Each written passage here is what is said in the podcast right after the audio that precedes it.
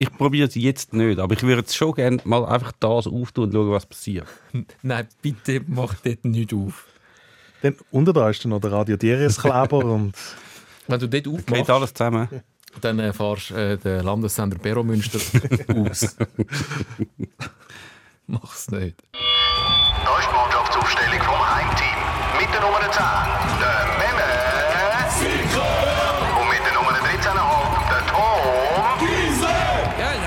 Bratwurst hat sowieso keine Ahnung. So.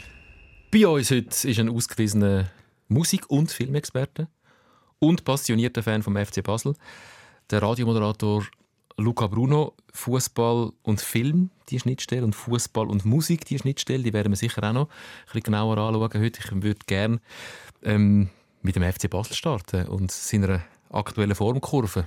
Das ist die Schnittstelle FC Basel und Fußball. he?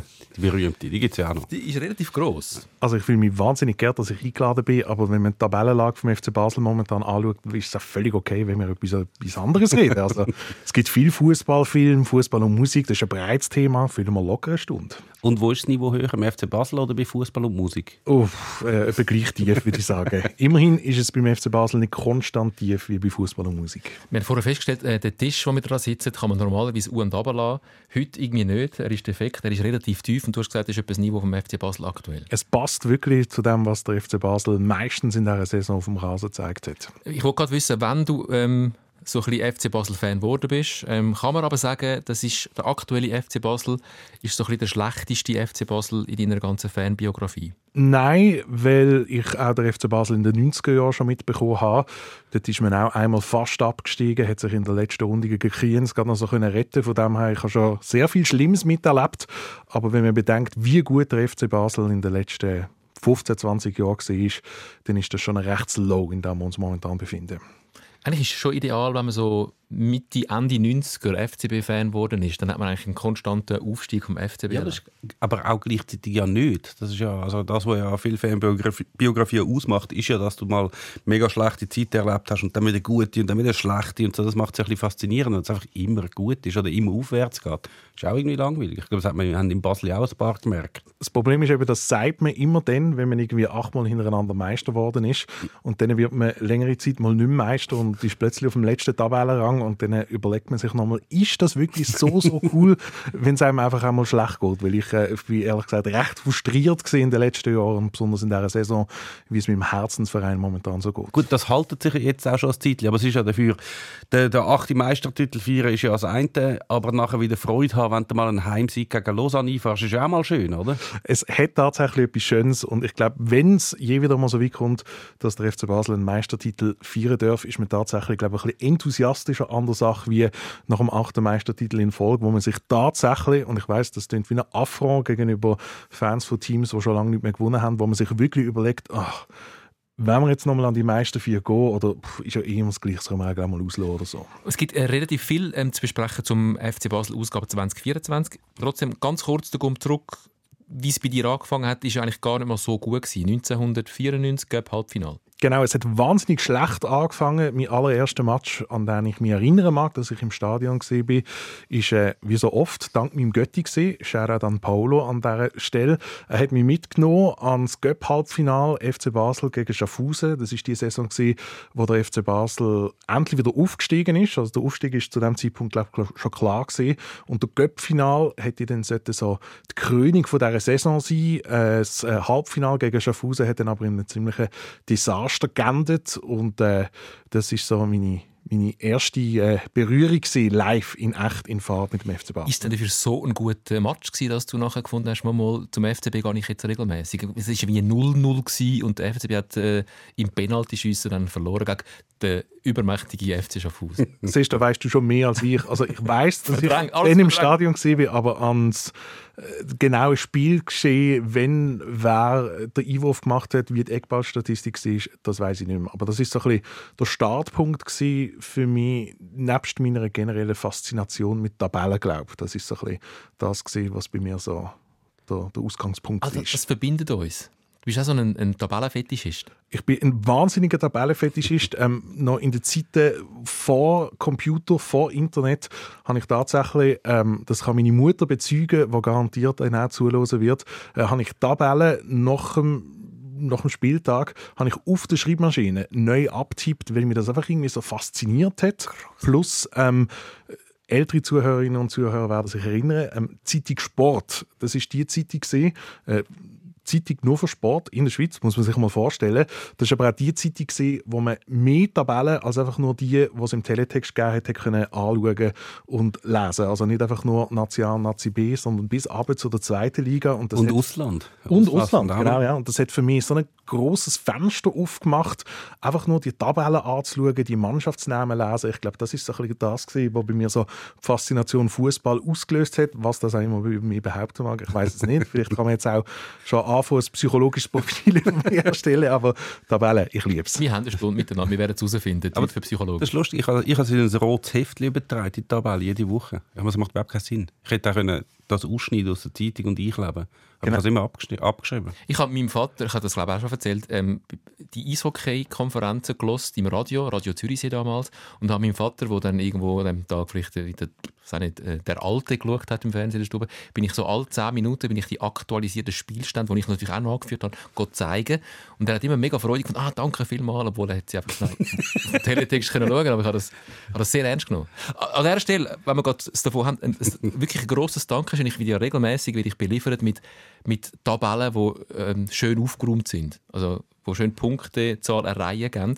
Da habe ich immer sehr Freude und ihr beliefert mich regelmäßig mit Tabellen aus Sportarten, wo ich nicht mal weiß, dass es die Sportart gibt. Ähm, mit diesen Tabellen, weil ihr wisst, ihr macht mich damit eine Freude und macht weiterhin ähm, mir eine Freude. Macht weiter. Äh, sehr schön. Aber dann hätte ich im Fall mal etwas für euch. Wisst ihr, was Footdoku sind? Also Foot wie Football. Kenne das nicht. Das ist so, das ist eigentlich ein Denkrätsel, also ein Mathe-Rätsel eigentlich, wo du eine Tabelle hast und du siehst dort, wie viel Spiel und wie viel Goal und so und wie viele Punkte und du musst aufgrund von, denen, von dem, was du siehst, musst du herausfinden, wie sind die Spiele ausgegangen. Das klingt noch etwas, was ich wahnsinnig gut finde. Also, Futoku ich heisst nachher ein paar. Futoku, ja. Unbedingt fehlen mir dann eben die mathematischen Fähigkeiten. du wirst einfach so nach Reihenfolge anschreiben. 9, 6, 3, 0. Aber ich muss vielleicht noch sagen, also ich habe die Faszination bis heute noch wenn mir ab und zu langweilig ist, plus Teletext-App auf dem Handy. Ich schaue heute noch einmal in der Woche einfach alle so Tabellen an, wo man ab der Seite 200 findet. Und ich finde es auch wahnsinnig schade, dass der Teletext vor ein paar Jahren tatsächlich die Tabellen von der zweiten Liga interregional weggenommen hat irgend doch etwas Unverständlich. Und jetzt kann man sie natürlich nie nicht finden, sonst gibt es nur auf Teletext. Es gibt sie natürlich auch noch im Internet, aber weil ich die nicht mehr in dieser App kann nachschauen kann, habe ich jetzt auch keine Ahnung mehr, was in der zweiten Liga interregional läuft, was ich wahnsinnig schade finde. Ja, also, weißt, der Niedergang der Printmedien ist mir eigentlich scheißegal, aber in den meisten Fällen sind genau diese Sachen. Also ich ähm, am Montag in meiner äh, Lokalzeitung schauen, wie hat der Dorfverein gespielt und wo steht er aktuell. Kommen wir mit der Aktualität. Äh, der FCB aktuell unter dem Fabio Celestini. Es läuft ja eigentlich wieder besser als auch schon. Oder wie ist dein Eindruck? Also es hätte ja fast nicht mehr schlechter laufen Der FC Basel ist ja tatsächlich mehrere Runden lang Tabellenletzte gewesen. Muss man sich mal vorstellen. Tabellenletzte ist also in einer Zwölferliga. Gut, jetzt, wo es halt zwölf, zwölf Mannschaften sind, ja, ja. so ist natürlich das Niveau viel höher. es gibt noch Plätze, wo man muss neu kennenlernen und so. Da ja. passiert schon mal, dass man noch mal Punkte abgibt. Immerhin hat man jetzt tatsächlich zweimal gewonnen, aber natürlich prompt auch wieder verloren. Und also es ist ähm, vielleicht ein bisschen besser als im Herbst, aber es ist schon immer noch einfach schlecht. Muss man, muss man, muss man anerkennen. Also, schlecht. Ja, also, ja, ja. Absolut. Also wenn man natürlich äh, von Serienmeisterzeiten herkommt, ist das aktuell immer noch schlecht. Aber ich kann noch immer, dass du ähm, relativ skeptisch warst nach der Verpflichtung Fabio Celestini. Jetzt schafft er es zeitlich gar nicht. Also, also der beste Punkt ist nicht von der letzten ja, gut. 15 FCB. Aber auch ja. ja. ähm, wie, wie sieht dein Fazit nach also es ist, es ist schon eben das, was du jetzt vorher gesagt hast. Schlechter hat es nicht können werden. Und es hat jetzt, ich habe jetzt gefunden, es ist ein bisschen recht schnell in, die, in den Positivismus, fast schon Euphorie reingegangen, jetzt wo man so ein paar Mal gewonnen hat. Das ist so auf einmal so, ah, es ist alles super und der Celestini hat wieder Interviews gegeben überall und ist überall gefragt und hat können erzählen, dass er jetzt im Fußball da umsetzen kann. Da habe ich schon gefunden, so, so gut ist es jetzt schon noch nicht gewesen. Also sind ein paar sind sehr gut für den FC Basel gelaufen. Also das Auswärtsspiel noch in der Rückrunde gegen Luzern, wo sie gewonnen haben, was nie im Leben hätten dürfen gewinnen. Gegen Winterthur, wo Winterthur zwei rote Karten sich einhandelt. Also es sind zwar Sieg gewesen, schön, vor allem der gegen IB ist natürlich wichtig gewesen. Aber es ist schon noch weit entfernt, um einfach zu sagen, ah, es ist im Fall super. Ich weiß jetzt nicht, ob das, wie fest das am Celestini liegt oder weil einfach sehr viel äh, sonst rundum auch relativ schwierig läuft beim FC Basel. Also ich würde sagen, er hat glaub, schon einen gewissen Einfluss, weil wenn man jetzt ein bisschen die Saison anschaut, für mich, glaube der Tiefpunkt ist das Göppspiel gegen Kriens gewesen, wo man zwar gewonnen hat, aber wirklich, also mit, mhm. mit Ach und Krach hat man das Spiel können gewinnen, irgendwie 1 zu 0 und das ist eine Mannschaft, die nicht mal in der Challenge League, sondern in der Promotion League spielt und ja, trotzdem ja. hat man zu dem Zeitpunkt wirklich ernsthafte Sorgen sich müssen machen ähm, vor und ehrlich gesagt auch während dem Spiel, ob der FC Basel die riesengroße Hürde Kleinfeld kann überspringen. Man hat es geschafft, aber auch also zu dem Zeitpunkt habe ich wirklich gedacht, also ich, ich glaube, also, Abstiegskampf, ja, ja. it's real. Und mittlerweile habe ich irgendwie nicht mehr so viel Sorgen, dass der FC Basel tatsächlich absteigt oder irgendwie in die Barrage muss oder so. Aber ähm, mein Gefühl, das ich schon vor der ersten Runde hatte, dass es mit der wie heißt es? Championship Round. Ist das der offizielle Name? Das ist der offizielle,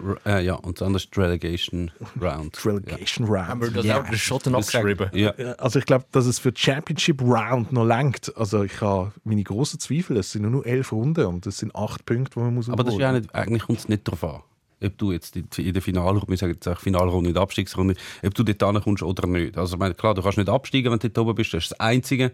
Aber wenn dich, äh, also der siebte sollte eigentlich auch schon genug grossen Vorsprung haben, um nicht absteigen, unten dran. Auch wenn er unten dran ist. Also du hast nur noch fünf Spiele nachher in der Abstiegsrunde. Du, das Ziel müsste eigentlich sein, wenn oben etwas lohnt, ist ja nur Europa Cup. Also einfach so dort raufkommen. Also es klingt natürlich lässiger, es ist nicht so peinlich wie hey, der FC Basel ist die Abstiegsrunde geht, aber eigentlich kommt es nicht so vor. Ja, aber äh, aus äh, Clubkassenperspektive, wenn du nachher ähm, Ja, du hast nachher fünf Spiele gegen IB und gegen Aber eben, Basel sind ja so, dass sie dann vielleicht finden, jetzt extra, jetzt alle schauen und so. Das kann funktioniert schon in Basel. Aber man kann schon sagen, die Phase, die du beschreibst, da auch mit dem Cup-Spiel noch gegen Kriens, dort äh, ist der FCB ein wilder zusammengewürfelter Hühnerhaufen von Spielern, die sich weder kennt haben, noch gewusst haben, wie der andere funktioniert. Das haben wir wirklich müssen Angst haben. Und wenn man den FCB heute anschaut, dann erkennt man doch langsam eine Idee und auch einen Zusammenhalt. Also das IB-Spiel ist das beste Beispiel. Es ist äh, spielerisch nicht äh, glänzend gewesen, aber man hat doch eine Mannschaft gesehen auf dem Platz, die gewinnen und tatsächlich auch gewonnen hat.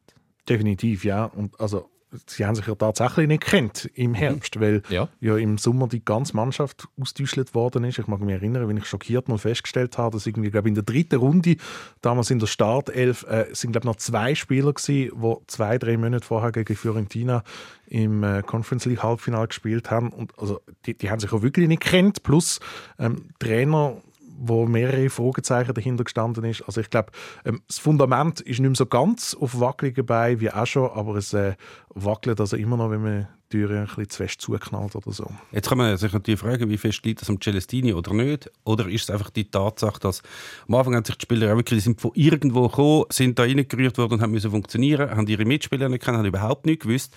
Und jetzt nach einer Zeit kennen sie sich halt auch ein bisschen besser. Jetzt ist natürlich, sie wären sowieso besser geworden.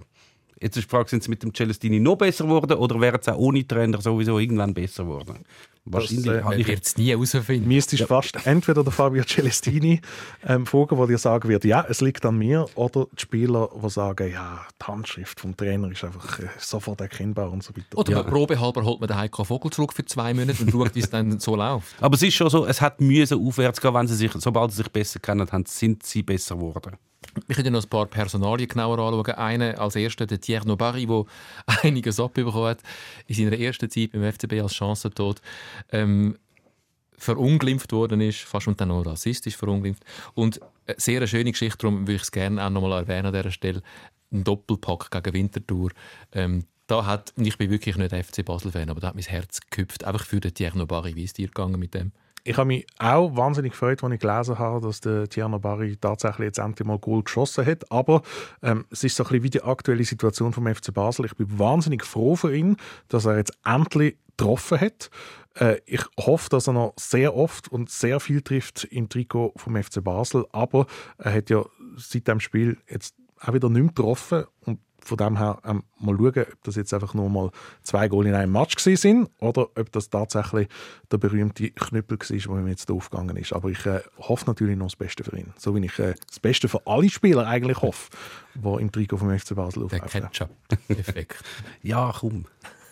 Wieder auf. Das Momentum. Also, Moment. ich meine, sind wir ehrlich, die Goal. Beim ersten ist er vom Leckei angeschossen worden und es ist schön im Beam im Lauf. Und nachher hat er gegen eine Mannschaft können spielen, die zwei weniger war, oder?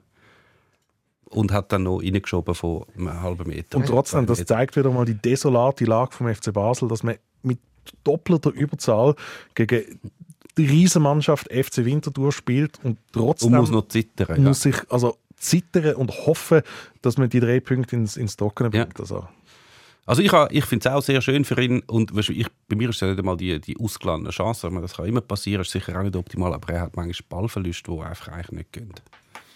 Aber das ist etwas anderes. Gut, aber wir drucken Und nichts gegen ihn, ich freue mich trotzdem, wenn er das Goal schießt. Ja. Äh, Dominik Schmid, den haben wir uns ja weggenommen. wir haben ihn gut gemacht und ihr habt ihn dann geholt, als er gut war. einer von uns, Das stimmt natürlich. Dominik Schmid, ja, Spieler vom FC Basel, ist so. Immer gewesen. Äh, ich kann gar nicht so viel sagen zu ihm. Also ich ähm, bin schon mal froh, dass er ähm, nicht zu denen gehört, was ich jetzt dann auch gerade wieder für ein halbes Jahr lang ins Out verletzen oder so, wie das beim FC Basel ja im momentanen Kader auch immer der Fall ist. Ähm, ich äh, verfolge den FC Basel auch sehr gern auf äh, X. Klammern, vormals Twitter, Klammern zu. Und jedes Mal, wenn der FC Basel die Mannschaftsaufstellung postet, wo man ja auch immer muss, ähm, erklären welche Spieler alle momentan verletzt oder gesperrt sind, muss man sich immer ernsthafte Sorgen machen, dass 360 Zeichenbeschränkung nicht lenkt. Bei den Verletzten. Weil das Lazarett, das der FC Basel momentan hat, also schon die ganze Saison ist wirklich absolut crazy. Es könnte eben schon, aber es gibt ja ganz viele Theorien, warum das so ist beim FC Basel. Aber eine ist natürlich, die finde ich eigentlich noch glaubwürdig, es sind ja nicht alles Spielverletzungen gewesen. Also weißt, es hat auch viele Trainingsverletzungen und so dabei. Und halt, wenn du einen Kader hast, der so groß ist und alle sich noch mit einen Platz erkämpfen, wo es noch keine klare Hierarchie gibt, könnte ich mir vorstellen, dass es im Training relativ wild könnte zu und her gehen, weil sich halt jeder, jeder irgendwie muss aufdrängen und dann ziehst du vielleicht den Fuß mal nicht zurück und dann ziehst du halt Verletzungen zu. Oder das Umgekehrte, dass wenn man in einem Team spielt, das so schlecht spielt, dass man sich dann erst recht keine Mühe mehr gibt im Training und dann auch beim Einlaufen findet, weißt du was, wir sind ja sowieso Letzte, wieso soll ich mich da überhaupt noch anstrengen? Und im spätestens mal halben Jahr bin ich ja sowieso wieder wegtransferiert in die erste bulgarische Liga. Dann ähm, läuft man nicht mehr richtig ein und zack, alle haben einen Muskelfaserriss. Sag Auch- ich, der auch Theorie. Sport, der Sport. Sportmediziner Bruno hat eine ganz klare äh, Meinung. Dann brauchen sie mal wieder so einen Oldschool, äh, so einen Turnlehrer, oder? Mit dem Medizinball, der dann ein bisschen beimacht. Und der Ginelle, genau, ja. Genau. Aber es ist ja interessant, ähm, in welchem Fitnesszustand gewisse Spieler zum FC Basel kommen. Neuestes Beispiel, Albion Ayeti. Darf ich schnell aus, aus der aus der Verlautbarung vom FCB zitieren. Achtung, der Tom hat Brüllen aufgesetzt. Jetzt wird Jetzt es ernst. muss es zuerst auch noch finden.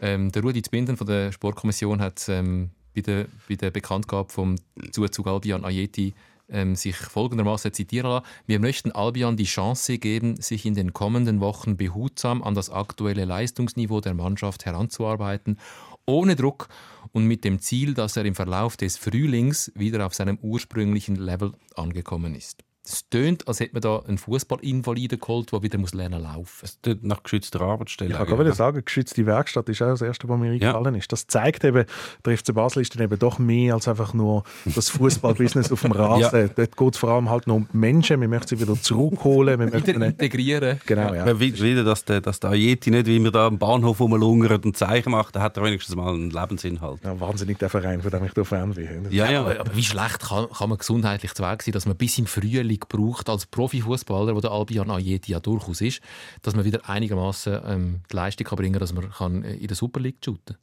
Also vor allem, ist ja gestanden, er müsste sich so langsam wieder als Leistungsniveau vom FC Basel ankämpfen, wo ja jetzt, wie du vorher gesagt hast, nicht jetzt wahnsinnig das Höchste ist. Ist natürlich schon etwas anderes, wenn du die ganze Zeit trainieren kannst, ja schon die ganze Zeit, aber halt, er hat seit er weggegangen ist vom FC Basel, das ist wann gewesen, 2019 oder so, Grössenordnung, hat er ja nie nicht gespielt. Also ab und zu mal ein Teileinsätze. Also du hast keine Wettkampferfahrung, Wettkampfniveau. Und ich glaube, das ist schon noch etwas anderes. Und ich glaube auch beim Trainieren, vielleicht, wenn du weißt, du spielst eh nicht, dann bist du vielleicht schon nicht mehr ganz so dabei, dass du irgendwie mega Gas gibst, um in Top-Fit jederzeit zu sein. Plus, dass was, das bisschen Motivation nachlässt. was in der Super League auch oft Thema ist, alle neuen Plätze kennenlernen. Stade Le Touillère, Lausanne Sport.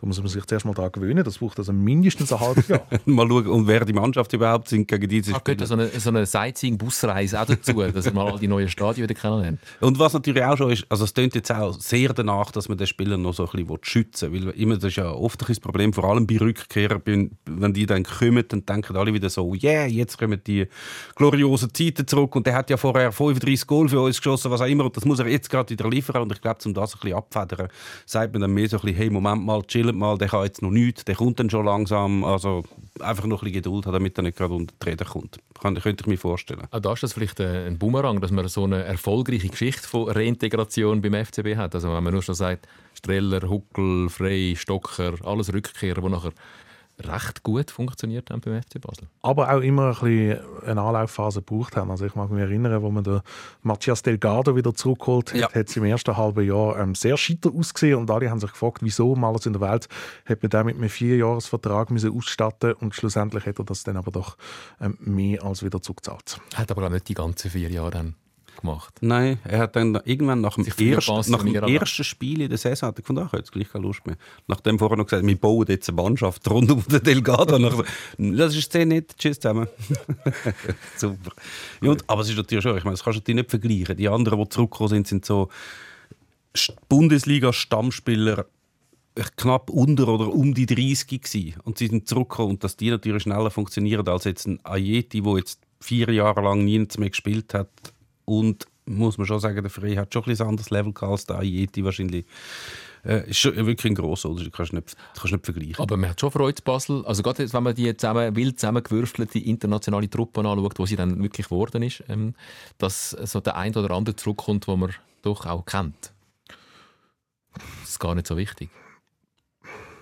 Ich weiß es ehrlich gesagt nicht. Ich muss ehrlich sagen, obwohl ich ja durchaus als Fußballromantiker bezeichnen würde, ist es mir nie so wirklich wichtig gewesen, dass beim FC Basel auch jederzeit elf Leute die ähm, neben Joggeli zum ersten Mal gegen einen Ball gekickt haben, in der Mannschaft spielen. Von dem her freue ich mich natürlich immer, wenn Leute wieder zurückkommen, die schon mal dort gespielt haben. Irgendwie heißt das ja auch, dass der FCB in dem Fall doch nicht so ein schlechter Arbeitgeber sein kann. Wir können natürlich theoretisch auch sagen, vielleicht ist es der einzige Arbeitgeber, der einem auch noch hat, wieder freiwillig zurücknehmen Aber lassen wir mal das Glas ähm, lieber halb voll. Von dem her ist es auch ein eine Auszeichnung, dass wir ja für lange Zeit von vielen im Ausland verdiente Spieler, die mal das Trikot vom FC Basel angegeben haben, immer wieder mal hat dürfen lesen, ähm, dass sie sich es gut möglich haben können vorstellen, wieder einmal beim FC Basel zu spielen. Mittlerweile wissen wir ähm, im Fall vom Rakitic oder wahrscheinlich auch Granit Xhaka, dass das wahrscheinlich eher nicht der Fall sein wird, aber immerhin, ähm, es ist der, der erste Gedanke, der zählt.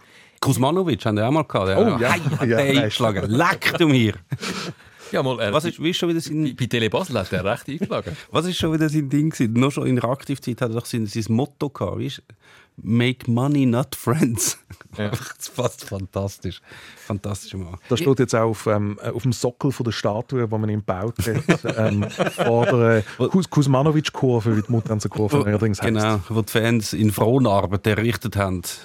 Ich glaube, von der Granit Xhaka kommt schon noch zurück. Ich glaube einfach, es wird ein bisschen schwierig, weil sie wollen ja noch, die beiden Brüder würden ja gerne mal noch zusammen beim FCB spielen. Es wird eng. Aber wenn der Granit Xhaka so weitermacht, dann geht es noch einen Moment, bis er zurückkommt. Und ich weiß nicht, ob der Tauli so lange durchhält. Aber weißt du, es gibt immer wieder so schöne Geschichten. Ich habe gerade gelesen, der Jaromir Jager, wahrscheinlich das verdienteste tschechische Eishockey-Spieler aller Zeiten, ähm, hatte gerade vor kurzem wieder mal einen aktiven ähm, Auftritt gehabt mit seiner Mannschaft in der zweithöchsten ähm, tschechischen Eishockey-Liga. Auch etwas, was ich in der Tabelle nachgelesen habe, übrigens.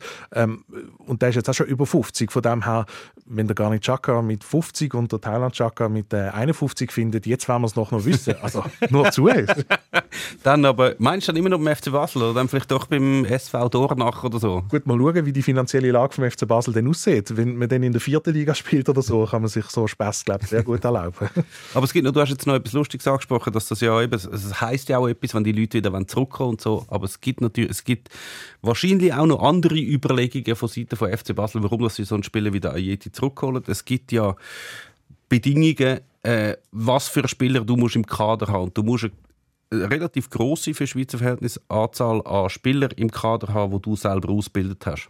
also die im Verein ausgebildet worden sind. So wie Championship Round kannst du schon sagen, wir brauchen sogenannte Home, Homegrown. tra- home da es, da, in der Schweiz heisst es Home Trained Players. Die müssen, glaube zwischen HTP. HTP, sie heißen wirklich so.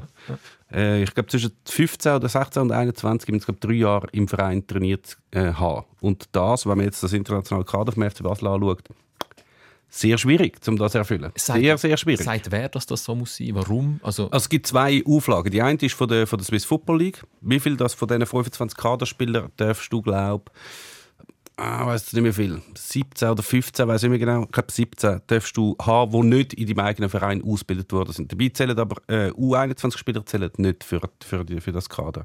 Das ist die eine Auflage. Und dann gibt es natürlich, wenn du im Europacup spielen gibt es noch strengere Auflagen. Eigentlich. Dort musst du, glaube ich, acht haben, die in dem Land ausgebildet worden sind, wo du äh, vertrittst, also in der Schweiz in dem Fall, und vier, die du im eigenen äh, Club ausgebildet hast. Gott sei Dank muss sich der FC Basel momentan keine Gedanken darüber machen, ob man genug qualifizierte Spieler für eine allfällige Europacup-Kampagne hat, weil ich glaube, ähm, auf das müssen wir jetzt wieder ein Zeitchen warten. Übrigens, das findet man alles auf der Kontingenzliste, äh, auch sehr schöne Tabellen, die man im Internet Ist findet. super, mit den durchgestrichenen, die nicht mehr dabei sind und so. Ja. Ist vor allem im Sommer beim FC Basel sehr interessant gewesen, weil man ja dort einfach wahlweise Spieler verpflichtet hat, und zwar so viel, dass man auch hat müssen wieder Spieler streichen, wo man schon im Kader hat und dann hat man dort tag- täglich können nachschauen, ähm, welche sind denn jetzt von all diesen Spielern, die man nicht kennt im Kader, die, die wahrscheinlich am wenigsten gut sind.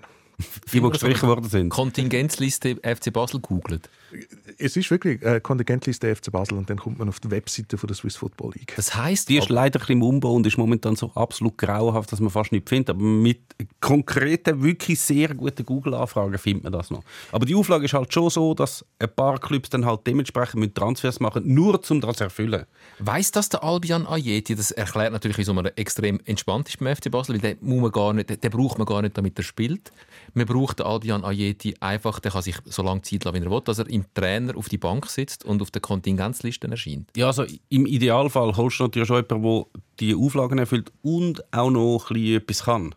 Das bringt es natürlich mehr. Aber das Gute ist natürlich, der, die kostet, also der Ayeti hat wahrscheinlich fast nichts mehr gekostet. Der Kololi hat auch praktisch nichts mehr gekostet aus der zweiten japanischen Liga. Also du musst natürlich solche schauen, du holst einen solchen, der das erfüllt und nicht viel kostet und du vielleicht dann gleich noch kannst springen, vielleicht funktioniert es noch. Und wenn nicht, dann kostet es halt wenigstens nicht viel. Ja, der Benjamin Cololi funktioniert überraschend gut. Ähm, der ist ja auch lang weg und hat in der zweiten japanischen Liga gespielt. Da hat jetzt auch nicht jeder gedacht, dass der kommt und gerade so einschlägt und äh, Matchwinner wird gegen, gegen IB. Du hast ein bisschen Mühe mit dem Benjamin Cololi. Ja, es gibt einfach die Momente, wir kennen sie alle als Fußballfans, wo man so einen Aufwachmoment hat, wo man wieder mal realisiert, ähm, all, all das Romantische, wo man in Fußball interpretiert, wo man sich auch immer selber sagt, ja eben, der Verein, der ist mehr als einfach nur das, was auf dem Rasen passiert. Der Verein, der hat auch irgendwie eine Verantwortung mit seiner Strahlkraft, die er hat gegenüber der Öffentlichkeit. Ähm, all das redet man sich ein und dann passiert so ein Transfer und man stellt fest, nein, es ist eben wirklich einfach nur ein Business und auch der Thailand Chaka wird bei der richtigen Summe beim FC Zürich spielen. Also du sprichst darauf an, dass man äh, sich auch als Verein ge- gegen Rassismus und Homophobie einsetzt und dann einen Spieler engagiert, der sich öffentlich homophob schon geäußert hat. Genau, da erwarte ich seitens FC Basel, also seitens Verein, aber ehrlich gesagt auch von der Fangemeinde, habe ich gerade diesbezüglich irgendwie mehr erwartet, vor allem gerade, weil der FC Basel sich ähm, Ende Herbst sehr, sehr klar, nachdem der Tierno Bari im Internet rassistisch angefeindet worden ist, positioniert hat, äh, gegen jegliche Diskriminierung, und zwar so fest, ähm, wie man sich eigentlich gar nicht hätte müssten als Verein. Äh, positionieren. Also der FC Basel hat nicht einfach nur gesagt, ähm, hört bitte auf, sondern man hat äh, ein Manifest auf der Webseite veröffentlicht und klar deutlich gemacht, dass ähm, wer sich rassistisch gegenüber eigenen Spielern äußert, ähm, gehört nicht ins Stadion, ist kein Verein vom FC Basel. Und ich habe das wirklich starken Moment gefunden. Das ist jetzt so ein so eine fußballromantischer Moment, den ich gefunden habe. Sehr, sehr cool, dass der FC Basel das wahrnimmt und dann verpflichtet ist einen Monat später ein Spieler, der mit sehr, sehr ähm, krassen homophoben Aussagen in der Vergangenheit aufgefallen ist. Und das habe ich einfach eine sehr, sehr unglückliche Situation gefunden. Eine Situation, wo ich gebe es ganz ehrlich zu, mir, und das ist eine rein persönliche Sache, eigentlich gerade so ein bisschen die Lust am FC Basel ein bisschen verdorben hat. Ich bin wirklich momentan ein bisschen beleidigt und ich weiß, ähm, außer mir ist das, glaube ich, den meisten egal. Aber Es gibt schon ein paar, Ja. die im Fall auch sehr Mühe haben mit dem. Ich habe jetzt auch heute noch mal schnell so in Fanforen und so. Es ist schon, ähm, viele FCB-Fans haben sich relativ kritisch geäußert ähm, zu dieser Verpflichtung. Einfach damit wir alle wissen, von was das wir reden. Der, der Kololi hat vor sechs Jahren, ist allerdings schon sechs Jahre her, bei Lausanne, ähm, äh, mal auf die Frage, ob es bei Lausanne Homosexuelle gibt, gesagt, ich hoffe nicht. Möglich ist es, wenn es so wäre, soll sich der Betreffende, soll es der Betreffende lieber für sich behalten. Ähm, ja, der FCB hat natürlich weil er auch ähm, kritisiert worden ist, wie du das jetzt äh, sehr schön gesagt hast, auch ein Statement abgeben. Das macht man dann amig in so Fall. Äh, der FCB ist gegen jegliche Art der Diskriminierung und hat deshalb mit Benjamin Cololi das Gespräch zum Thema gesucht. In diesem konnte Benjamin den Club von seinen menschlichen Werten überzeugen und glaubhaft erklären, dass seine Aussagen damals sehr unglücklich waren und nicht seine grundsätzliche Haltung widerspiegeln. Und das macht man dann amig.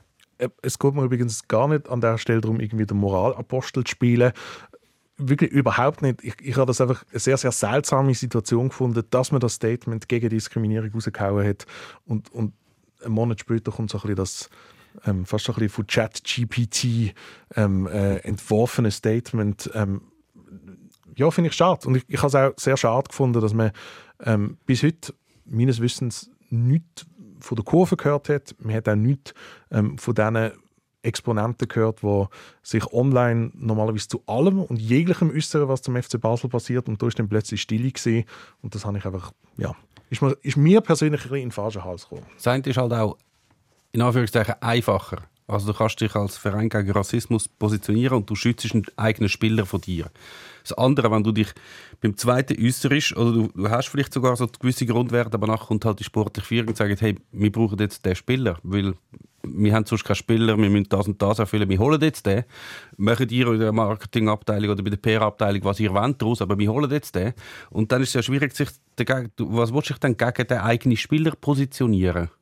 Oder du findest einfach schon schlimm, dass überhaupt der Transfer gemacht worden ist? Oder du findest Du schlimm, musst dich es natürlich ausgegangen nicht ist? gegen den eigenen Spieler äh, positionieren, wenn du schon gar nicht verpflichtet ist. Das wäre das, was du, was du sagst, oder? Zum Beispiel. Oder man findet vielleicht äh, äh, einen besseren Weg, um damit umzugehen, wenn die Aussagen wieder auftauchen, ähm, als einfach nur ähm, das ChatGPT-Statement plus, dass ähm, der betroffene Spieler in einem Interview mit dem Blick glaub, ich, dürfen sagen, er ist ja kein böser Mensch oder so. Es gibt, es gibt interessante, der Borussia Dortmund, ein ähnlicher Fall, der Felix Metscha verpflichtet, der sich auch ähnlich homophob schon geäußert hat. Und Statement, ich tue nur auszugsweise im Statement vom BVB steht, er hat uns in intensiven Gesprächen absolut davon überzeugt, dass er kein transphobes oder homophobes Gedankengut in sich trägt. Man hat das Gefühl, es sind so Textbausteine, wo man dann irgendwo kann runterladen und dann äh, Ist posten. das, ist das eigentlich ein Job? Also ist das ein Beruf? So, Wahrscheinlich. So, so, so Mitteilungen schreiben, die absolut nichts aussagen. Ah, ich habe eher gedacht, ist es ein Job in einem Fußballverein, ist jemand der Intensivgesprächführer, der ähm, dafür verantwortlich ist, dass die Gespräche, die man mit ähm, Neuverpflichtungen führt, eben nicht einfach nur normale Gespräche sind, sondern sie müssen intensiv sein. Intensivgespräch führen. Wie sind die in was ist echt das Intensive an diesen Gesprächen? Ist es in einem dunklen Raum, auf möglichst unbequemem Stuhl oder ist es Wochenlang, wochenlang wahrscheinlich, dann mit so einer sch- hellen Lampe ins Gesicht. Ja, ich, ich, also, ich habe Ohne Schlaf. grundsätzlich äh, ein gewisses Verständnis oder äh, nimm so, so junge Spieler, äh, der Kololi ist damals 22, gewesen. es gibt aktuell den Fall von drei etwa 22-jährigen Mhm. EC-Spieler, äh, die sich mit so einem islamistischen... Stimmt, stimmt das mit dem Alter? Ist, ist der Benjamin Cololi mittlerweile nicht irgendwie über ist Über 31. Ja. Vor sechs Jahren ist er 25. gewesen. ja Das stimmt etwa. Die GC-Spieler sind noch jünger. Die haben sich ablichten lassen mit einem islamistischen Influencer und ähm, Frauen. Du hast jetzt auf dem Meme gezeigt. Ist das Zufall? Ich habe nur geschaut. Haben Sie nachher intensive Gespräche mit der intensiv. Nein, Clubleitung? aber das gehört doch auch dazu, dass man, dass man junge Menschen, und sind wir ganz ehrlich, also ähm, ich möchte äh, niemand in Schutz nehmen, aber grundsätzlich, das sind Spieler, die sind ähm, die kommen zum Teil aus einem Kulturkreis, wo Sachen noch anders gewertet werden als in unserem Kulturkreis. Dann ist die Bildung jetzt, die sind jetzt nicht äh, das Leben lang äh, bis äh, Ende Masterstudium in die Schule gegangen. Plus, die sind einfach, seit sie drei sind, rennen zum Böllen an. Und dann kommen jetzt plötzlich Situationen, wo sie etwas gefragt werden oder wo sie fotografiert werden mit jemandem. Und dann, dass man dann mit ihnen intensive Gespräche führt und ihnen erklärt, was an dem vielleicht ein bisschen problematisch ist und ihnen dann die Möglichkeit gibt, das aber auch zu verstehen und das in Zukunft vielleicht ein bisschen, äh, ein bisschen zurückhaltender ähm, zu machen, so Posts oder so Äußerungen, das ist doch voll okay. Es ist, es ist aber auch schwierig. Weißt du, jetzt gerade die drei zum Beispiel. Sie haben nichts gemacht, wo verboten ist. Also es ist nicht, es wird nicht, es ist nicht justiziabel, was sie gemacht haben. Sie haben sich mit jemandem ablichten lassen, der sehr fragwürdige Ansichten hat. Also es ist ja recht schwierig, zum, zum denen beibringen, ihr dürft das nicht. Es ist zwar nicht verboten, aber ihr dürft das nicht. Das macht es schon schwierig. Und ich glaube, ganz viele Leute hätten wieder Anspruch, dass man denen sagt, gut, ihr habt den Vertrag beendet, ihr werdet rausgeschmissen. Genau, das ist ja die Forderung und das fände ich dann auch falsch. Und darum... Das, das wäre dann tatsächlich die ähm, berühmte Cancel Culture. Und genau niemand will, dass irgendjemand seinen Job verliert. Aber alles hat ja auch irgendwie eine Art Symbolwirkung oder, oder Signalwirkung. Und ich finde, da hat man jetzt einfach irgendwie ein besseres Signal aussenden Also es kommt ein bisschen darauf an, ob der Verein wirklich sich mega klar positioniert und so Wert hat, wo wirklich noch mit festgehalten sind und auch irgendwie mit den Spielern, die kommen, reden und sagen, hey, look, das sind unsere Werte, kannst du die, äh, kannst du die teilen und dann kommst du uns und sonst kommst du nicht.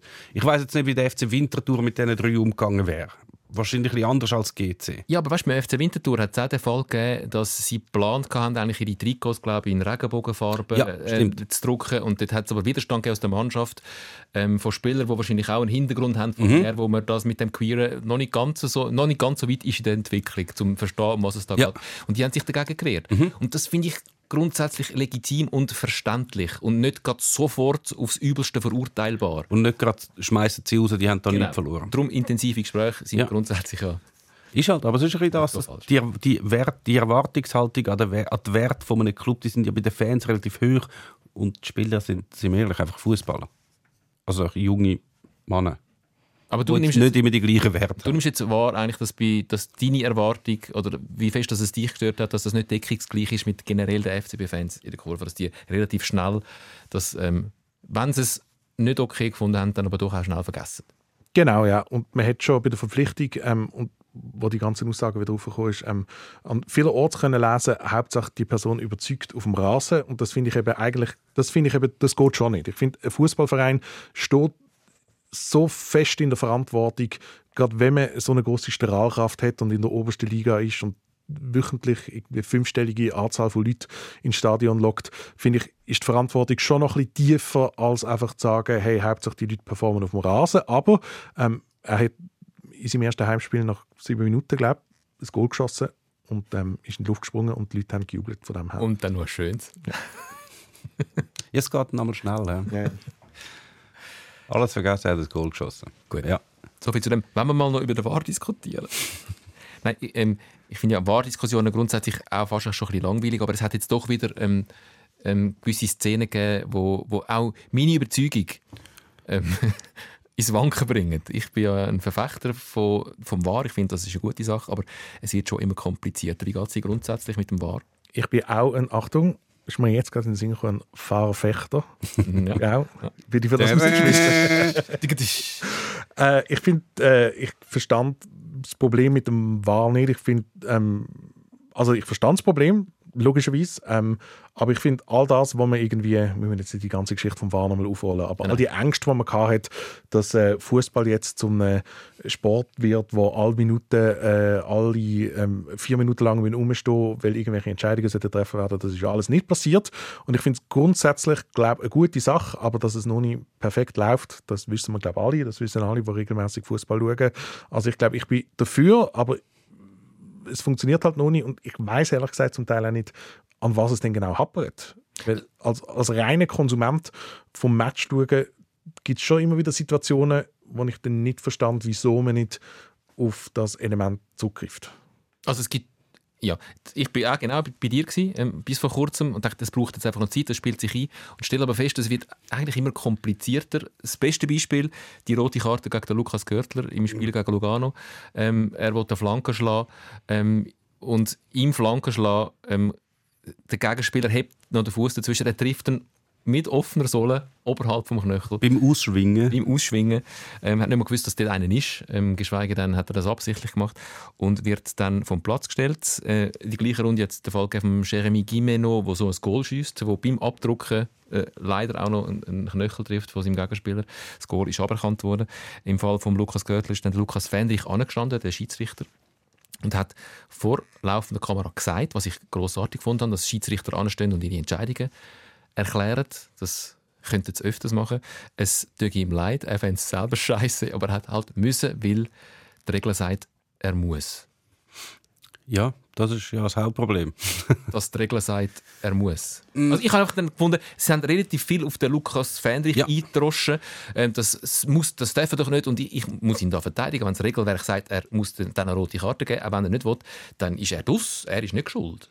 Ja, also ist, ist halt, er ist halt dann sozusagen das Gesicht von dieser Regel. Ja. Also es ist ungerecht ihm gegenüber, weil er muss das umsetzen, was irgendwie beschlossen worden ist, wie man das ahndet. Und es ist natürlich einfacher, einfach den Typen Trottel finden, der das so entschieden hat, als jetzt irgendwie einen Umzug zu formieren vor das, das IFAB, das Regelforum. Das hat ja einen Sitz im Niederdörfli. Dort ähm, wäre es auch schwierig, wenn dann dort laufen würden Fußballfans aufkreuzen. Das IFAB ist was genau? Äh, das International Football Association Board.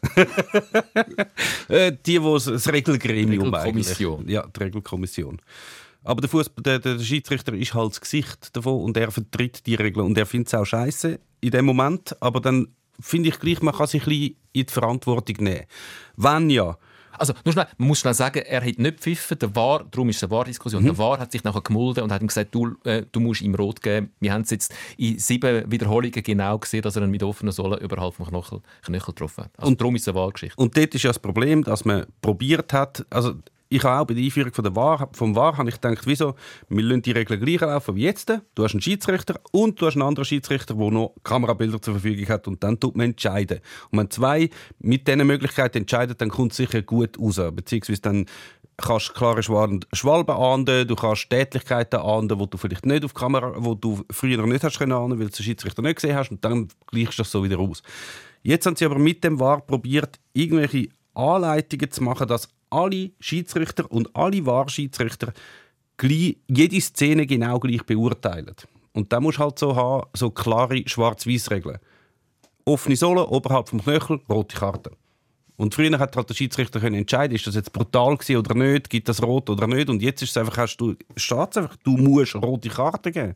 Und das, darum finde ich die Schiedsrichter zwar okay, wenn sie anstehen und das sagen, aber das wird ja allen Schiedsrichtern auf der Welt so gehen. Mir fehlt dann halt wie so die Rückmeldung an die, die die Regeln so ausgearbeitet haben, hey, schaut das nochmal an, das ist ein Scheiß, mit dem können wir nicht arbeiten. Bist Das denn, du, bist denn du schon mal bei dem IFAB gesehen? Hat es dort so einen roten Briefkasten, wo man sich Es ist mehr oder weniger wirklich ein Briefkasten. Und das Problem ist ja wirklich, dass die Verbände ja das ist so ein die Regel, die militärische Regelgläubigkeit. Ich glaube, bei den Schiedsrichtern im Fußball gilt das wie so.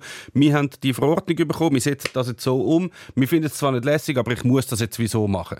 Und dass nicht die Schiedsrichter mal formieren und rückmelden. Zum Beispiel im Hands haben auch die Schweizer Schiedsrichter ein mega Problem gehabt, aber niemand von den Schweizer, Schweizer Schiedsrichtern sagt mal am Verband, hey, wir müssen jetzt da Vorstellung werden und sagen, so geht es nicht. Es gibt keine Rückmeldung, es gibt kein Feedback. Sie arbeiten einfach mit dem, was von oben gefüttert wird. Aber schlussendlich ist es ja eigentlich gar nicht so schlecht, dass sich trotzdem mal jemand angesessen hat und das ähm, nicht einfach so vage formuliert hat, sondern irgendwie gesagt hat, Es ist eben gar nicht gut. Findest du das dann gut? Also, was, fin- was, wer, wo, was formuliert hat? Also ich mag mich zum Beispiel mal an eine, an eine Situation erinnern, die vor gar nicht allzu langer Zeit beim, beim FCB passiert ist, ähm, wo der Thailand Chaka bei einem FCZ-Spieler ein Bienenli auf seinem, auf seinem T-Shirt gesehen hat. Und dann hat er das versucht mit seiner Stirn so wegzutun und dann hat er halt auch eine rote Karte müssen bekommen, weil halt im Regelwerk steht, wenn man ein, ein Bienenli mit der Stirn entfernt, gibt es automatisch rot. Und ich finde das halt auch, also ich bin auch nicht glücklich gewesen mit dieser Entscheidung, aber man, man lebt halt dann Es ist einfach unglücklich gelaufen Ja. dort in dem Moment. Sau blöd, ja, wirklich.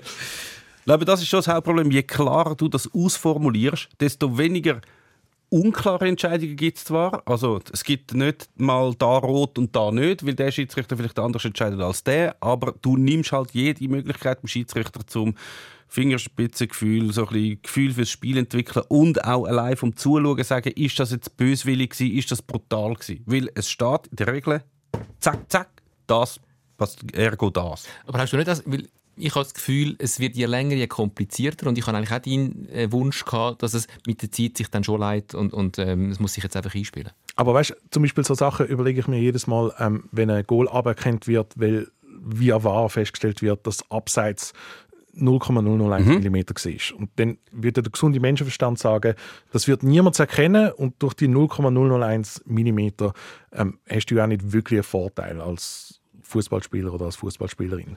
Aber handherum kann man dann auch sagen, ja, aber für irgendetwas gibt es ja die Regeln. Ja, ja. Und dann, also ich, ich habe nicht die perfekte Lösung. Ich bin auch nur, ich bin auch nur Fußballfan und, und, und, und mehr. Aber, aber ja, ich, also ich verstand wie beide Seiten. Ich weiß, das ist das Langweiligste, Nein, was man überhaupt sagen kann. aber- Das ist natürlich beim Abseits, das ist ja eigentlich wie so ihr, der Traum von, glaub, der, der feuchte Traum von vielen so Regelmacher ist, Abseits ist wie klar, oder? Es ist, auch wenn es nur 0,001 mm sind, es ist Offside oder nicht Offside. Beim allem anderen gibt es das eben nicht. Bei allem anderen gibt es nicht klar das oder klar das. Aber du kannst ja sagen, wenn du mit deinem Fuß einen anderen Spieler triffst, oberhalb Ja, dem Knöchel, dann ist rot. Das Oder- kannst du machen. Und dann passiert das eben, dass jemand, also dann setzt du eigentlich gleich ich, wo mit dem gestreckten Bein dir äh, auf die Kniekehle fliege mit aller Gewalt, ohne Bölle in der Nähe, setzt du das gleich am Gürtler, wo, wo die Flanke und dann noch blöderweise am Sabatini oberhalb vom, Knie, äh, vom Knöchel ein bisschen berührt. Das ist dann wie das Gleiche. Es gibt beides rot. Aber es ist sicher nicht das gleiche Vergehen. Aber alle würden es dann natürlich weltweit gleich beurteilen. Es gibt einfach immer rot. Jetzt ist die Frage, willst du mega klar in der Regel oder willst du einfach das Spiel doof machen? Aber was man schon feststellen kann, ist, all die, die Angst haben, dass es durch den War die Diskussionen nicht mehr gibt. Und das macht doch der Fußball viel aus, mehr dass es auch. Fehlentsch- Also Viel mehr. so schön diskutiert wie über die rote Karte von Lukas Göttler haben wir schon lange nicht mehr im Schweizer Fußball. Und das, ich finde das nicht lässig.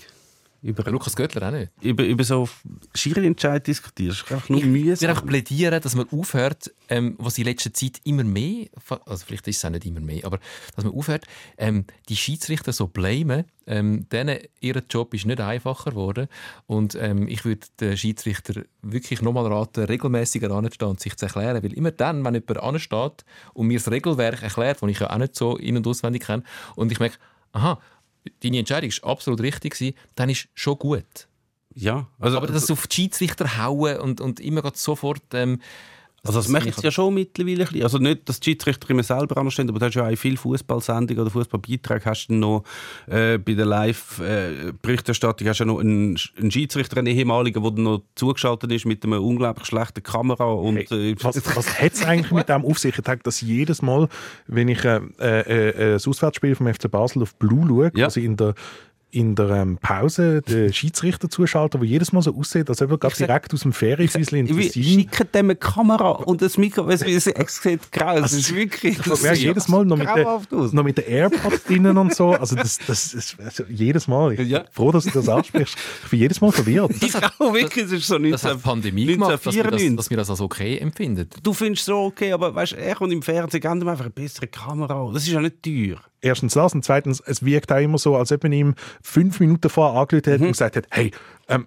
Kannst nicht schnell. kannst nicht schnell irgendetwas sagen? Und er sagt dann, also gut, ich tu schnell, schau, dass ähm, äh, schalte den Herd ein bisschen ab, äh, lass es ein bisschen köcheln und kann schnell etwas sagen oder so. Das ist ganz komisch. Vielleicht will man mit besserer Kamera erkennen, dass das eben genau so ist. Man würde dann erkennen, ah, der hockt da eigentlich, wenn man genau anschaut, in der Badhose dort. Der Ja, ist wahrscheinlich. direkt Ja, am Wandern im Pool, Aus seiner Rebberg. Finca in Mallorca ist der noch schnell. Aber eben das, was ich will sagen, nachher zahltest du die ehemalige Schiedsrichter aus und es gibt schon eine gewisse Solidarität unter Leuten mit dem gleichen Beruf oder mit der gleichen Berufung zumindest. Also es gibt keinen Schiedsrichter, der dann sagt, also der Schiri hat jetzt einfach einen Scheiß äh, entschieden, das ist einfach falsch. Das gibt es ja nicht. Sie sind immer so, der Schiedsrichter hat richtig entschieden oder es ist halt so in der Regel. Was natürlich auch stimmt, das stimmt. das stimmt, aber sie sind, du hast eine gewisse Solidarität, hast auch wie wenn der Zubi über Goalies redet. Ich Über bin froh, dass schon. die auch noch einen Anwalt haben, der sie unterstützt. Die sind schon so ganz allein stehen da. Ja, es ist nicht hauptsächlich ihr Problem. Voll, ja. Und ich weiß ja, umso schlechter man in der Tabelle durchsteht, ähm, umso mehr lässt man sich über die Schiedsrichter aus. Ich habe das irgendwie lustig gefunden, wie ihr in der letzten Folge, ich glaube, Mehmet, du bist gewesen, der gesagt hast, von den zehn Hassfiguren in der Super League beim FC Basel sind neun Schiris und es hat wirklich etwas. Und ich glaube auch, ich habe keinen wissenschaftlichen Beleg dafür, aber damals, wo der FC Basel noch besser war und ab und zu Meister geworden ist, haben sie sich nicht so oft über die Schiris beschwert, wie man das momentan tut. Aber es hat mich halt trotzdem auch noch interessiert, gerade auch ein bisschen so im, im Vorfeld jetzt ähm, von unserem Gespräch. Ähm, ich habe noch, noch einmal mehr wieder mal nach Schweiz Profi-Schiedsrichter gegoogelt. Das erste, was ich gesehen habe, ist ein ähm, Beitrag aus der SRF-Sendung Sport Lounge, Rest in Peace, aus dem Jahr 2014, wo uns ein Herr aus Schweden erklärt hat, ähm, wie viel besser die Situation jetzt dort geworden ist, seitdem man Profi-Schiedsrichter hat. 2014, also effektiv vor genau zehn Jahren. Ja. Dann findet man nochmal einen Beitrag zurück, 2008, wo auch schon in einem anderen SRF-Format genau das Gleiche besprochen worden ist. Also von dem her, die Diskussionen, die existieren ja, also sie existieren zum einen, seitdem es Schiedsrichter gibt, aber sie existieren auch schon ganz, ganz lang und solange sich auch Clubs ja offensichtlich in der Schweiz keine Profischiris leisten möchten und können, wahrscheinlich sehr es können, ähm, werden die Diskussionen auch weitergehen. Aber also ich, ich hoffe jedes Jahr wieder aufs Neue, dass sich vielleicht da dann doch mal noch etwas ändert. Und ich glaube auch wirklich, dass es ähm, der Schiedsrichter und der Position der Schiedsrichter im Schweizer Fußball, wo ja glaube wirklich sehr fest unter Kritik stehen. Oh, Umso mehr Ja, ähm, ähm, finde ich, muss man eine Lanze brechen für die Schiedsrichter, wenn man bedenkt, für was für ein Sackgeld die, ähm, die Spiel pfeifen, was sie aber für eine Vorbereitung, wie fit die müssen sein, damit die das ganze Ja. Spiel dem Tempo können folgen was für einen Druck auf diesen Lasten, das ganze Stadion, äh, der war auf dem Ohr, die, äh, die Fernsehübertragungen, Fernseh also sie sind einfach immer am Schluss böhle Männer oder böhle Frauen, es gibt zum Glück immer mehr Frauen, die sich das antun. Äh, interessanterweise, ich verstehe es bis heute nicht, für ein Butterbrot, also Und es ist, es ist schon krass. Also als Spieler kannst du ja ähm, eine schlechte Leistung auf dem Platz zeigen, wenn du drei Eigengoal schießt und du kannst eine tolle Leistung auf dem Platz zeigen, wenn du ein Goal schießt, wenn du eine hundertprozentige Chance, falls du Goalie bist, verhinderst. Und das Bestmöglichste, was dir als Schiri passieren kann, ist, dass niemandem auffällt, dass du auf dem Platz gesehen bist. Ja. Und du kannst, also klar gibt es ab und zu Momente, wo man sagt, der hat jetzt das Spiel im Griff gehabt oder so, aber also in den meisten Fällen ist es eigentlich nur der Ärger oder einfach ignorieren. Und das ist eine wahnsinnig, also muss eine wahnsinnig frustrierende Situation sein und eben, wie du gerade gesagt hast, noch ein viel größeres Fragezeichen, äh, wieso man sich das überhaupt antun möchte. Und einfach mal danken, dass ihr das macht, weil ohne euch gäbe es das Spiel nicht. Dann müsste Also in der Alternativliga spielt Ja, ohne Schiedsrichter. ja, genau. Wir haben das Modell auch schon diskutiert, wo die Spieler entscheiden selber, ob es Foul Ja. ist oder nicht. Ja, ja. Ja. Aber es gibt auch, es gibt auch noch Nebenverdienst. Esther Staubli zum Beispiel, die hat jetzt gerade ähm, pfiffen, äh, das Inter Miami gegen äh, Al-Nassr-Spiel. Dort hat sie sich ein Okay verdient. Meinst du nicht? Keine Ahnung, wer zahlt der Staubli, wenn sie so ein Spiel pfeift? Das Freundschaftsspiel wahrscheinlich der Veranstalter. Wo war das Spiel? Ich weiß es nicht mehr. Du hast angefangen mit dem, keine Ahnung. Du musst jetzt nicht Fragen stellen, du musst Antworten liefern. Tut mir leid. Ja. Also, Es ist ja sowieso, wir sind ja leider schon äh, schnell ins Gange am Ende von der Fernsehzeit. Wir haben noch nicht über die Schnittstelle Film und Musik, über die Schnittstelle Film äh, und Kino geredet. Und ähm, ich würde auch gerne noch mal mit dir, weil ich weiß, dass du da äh, eine Meinung hast dazu, zu den aktuellen Entwicklungen ähm, in Sachen Kollektivstrafen und Fankurven mit dir reden. An dieser Stelle verabschieden wir uns schon von unserem Fernsehpublikum. Leider. Ihr wisst, wie es läuft. Ähm, ihr findet uns, wie es weitergeht. Ja, du winken ähm, auf allen Podcast-Plattformen. In zwei Wochen dann haben wir ähm, einen Salzburger Stier bei uns zu Gast, Joachim Rittmeier und dann äh, in der übernächsten Folge der Silvan Wittmer, Nazi-Spieler und Captain vom FSV Mainz. Kann ich jetzt in dem Fall den Gürtel öffnen, den Ranzen raushängen lassen, kann man es in wird jetzt- das haben wir früher können. Früher haben wir uns immer gerade sofort nackt ausgezogen, aber jetzt wird es eben immer noch gefilmt. Du kannst den Gürtel raushängen lassen oder öffnen. Ähm, ja, wenn ihr den Luca Bruno Blut wollt sehen dann müsst ihr uns halt auf Spotify go weiter schauen. Das gibt es nur via Patreon. Gute Nacht. Onlyfans. Von Challenge League bis Champions League. Der SRF Fußball Podcast Sikora Gisler.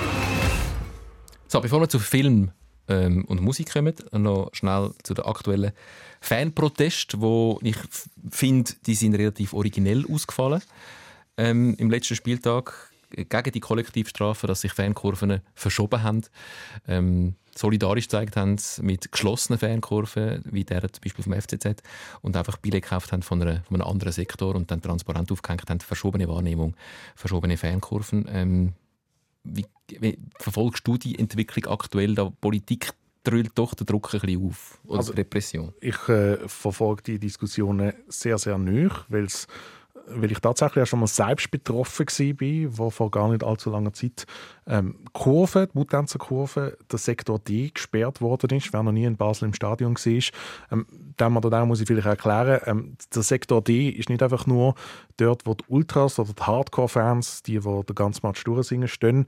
Da dazu gehört zum Beispiel auch der Balkon, wo ich in meinem mittlerweile höheren Alter mittlerweile daheim bin. Und bis zum heutigen Tag ist mir immer noch nicht ganz klar, wieso ich wegen Fehlverhalten von Fans, mit denen ich eigentlich nie wirklich in Kontakt komme, habe müssen auf ein Spiel verzichten. Es heißt ja immer, ähm, der Grund für die Kollektivstrafe ist ja, weil Fußballvereine zu locker mit ihren Fans umgehen, beziehungsweise weil sie Täterinnen und Täter anscheinend schützen. Und bis zum heutigen Tag ist mir immer noch nicht bewusst, wie fest müsste ich mich denn anders verhalten im Stadion? Was müsste ich denn machen, ähm, dass ich nicht Opfer von dieser Kollektivstrafe werden kann? Also ich ähm, gehe seit über 20 Jahren sehr, sehr oft an Fußballmatch. Ich ähm, sage an dieser Stelle, auch wenn wir da nicht vor Gericht sind, ich bin noch nie gewalttätig geworden, ich habe noch nie Sachbeschädigung gemacht an einem Match. Ich kenne auch keine einzige Gewalttäterin oder keinen einzigen Gewalttäter, wirklich nicht. Ich wüsste nicht, ich könnte mal jemanden fragen, wo jemand kennen würde. Ähm, und trotzdem bin ich auch betroffen, je nachdem. Und es sind ganz, ganz viele andere Leute betroffen, ähm, wo, wo regelmäßig jetzt in letzter Zeit Kurven gesperrt worden sind. Und also ich habe vor allem einfach ein großes Fragezeichen. Irgendjemand muss mir das mal erklären, Oh, mir- wie ich mich dann anders verhalten sollte. Ich kann es dir schon, also, wir können es dir erklären. Karin Kaiser ähm, Frucci heißt die, glaube ich. Ähm, kann es dir erklären, eine Mitte-Politikerin, Justiz- und Sicherheitsdirektorin vom Kanton Nidwalden, Co-Präsidentin der KKJPD, von der Konferenz von der kantonalen Justiz- und Polizeidirektorinnen und Direktoren. Die hat sich ähm, kürzlich, und ich weiß, du hast auch auf Twitter, Ex, Entschuldigung, auf Vormals Ex- Twitter. vormals Twitter, ähm, reagiert auf die Aussage. Ähm, wir können sie uns gerne anschauen, einfach wie du dich bitte in Zukunft zu verhalten hättest. Wer sich entscheidet, in einen solchen Sektor zu gehen, der ist sich auch ganz bewusst, dass er sich in diese Gruppierung begibt, in welcher auch eine Gewaltbereitschaft besteht. Und wenn diese zum Ausbruch kommt, sind sie Teil dieser Gruppierung, zu welcher sie sich gesinnt haben.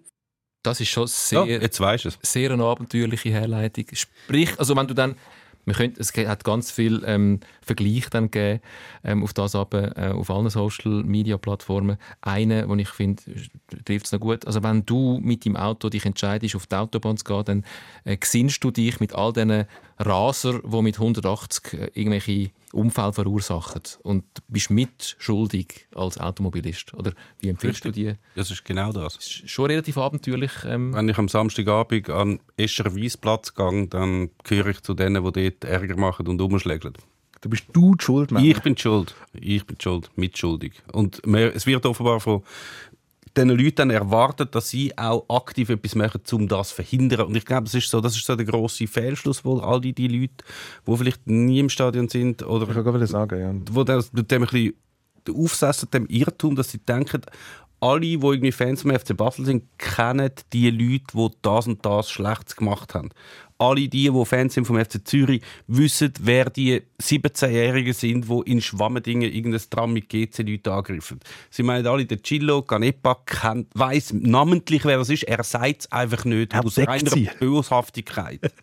Aber also, ich habe ich hab wie, meine erste Reaktion, als ich, als ich das gehört habe, also nein, ich habe eigentlich zwei Reaktionen gehabt. Das erste, ähm, man muss ja auch das Gute herausheben. Ähm, die Frau, die ist aus dem Kanton Nidwalden und über Fangewalt beim SC Bruchs und beim FC Stanz liest ich relativ selten. Von dem her müssen wir jetzt sagen, irgendetwas hat sie, hat sie im Griff, irgendetwas weiß sie. Aber für mich tönt die ähm, Aussage halt auch wirklich nach jemandem, der wirklich nie in einem Fußballstadion ist. Und, und, und also ich, vielleicht müssten wir die Plattform nutzen und die Leute, mit denen ich sehr oft an FC Basel Match gehe, die sind momentan gerade auf einer ähm, längeren Asienreise. Das heisst, der Platz neben mir ist immer frei.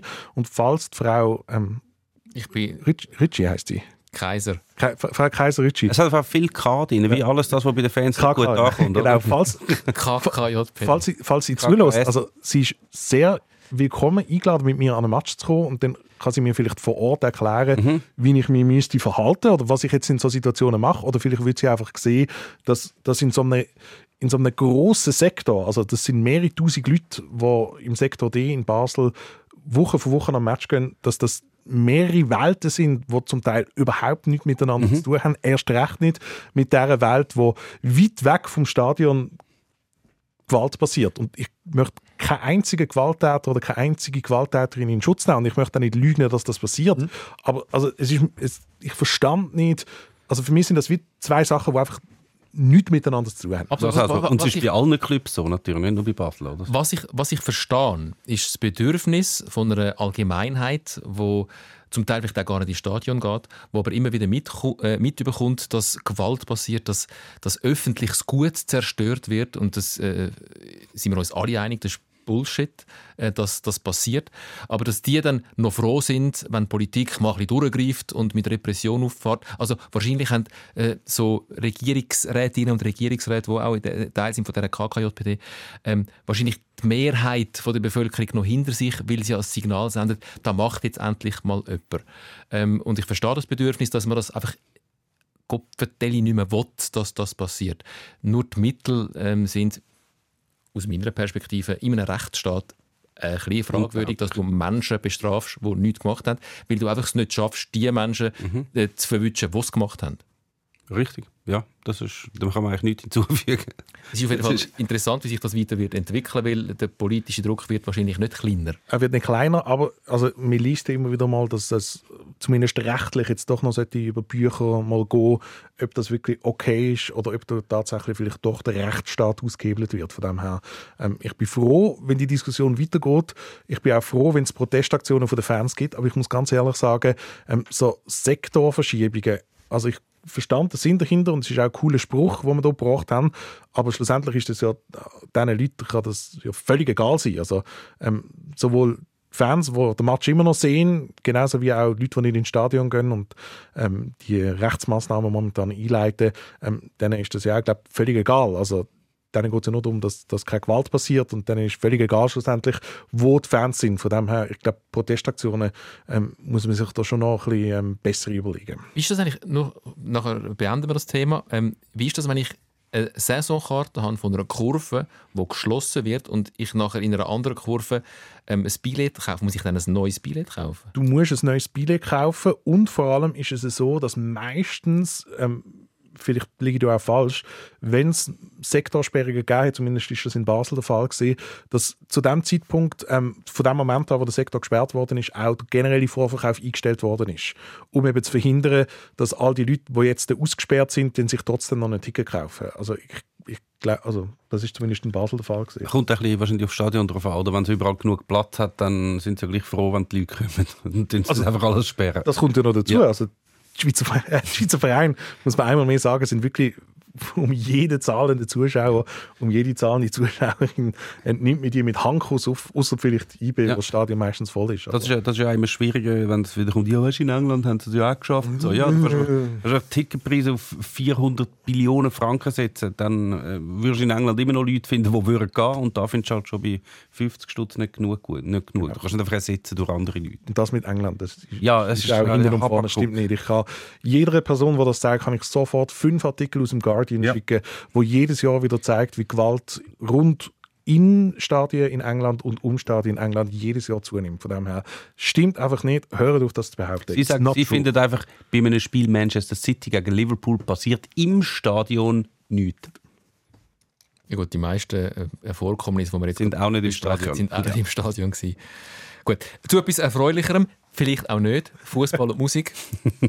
ich habe dich äh, gefragt, du, Fußball und Musik, gibt es da irgendwelche Schnittpunkte? Und dann bist du auf die Musik im Stadion gekommen.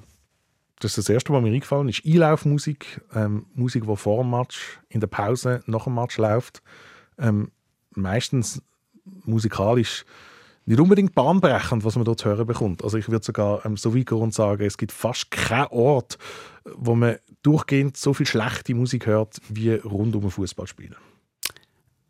Wenn man Tipprad einschaltet? Dann du jetzt offene Türen. Einfach für die, die das nicht wissen, der Luca Bruno ist Moderator von der SRF 3 Musik, Entdeckersendung Sounds.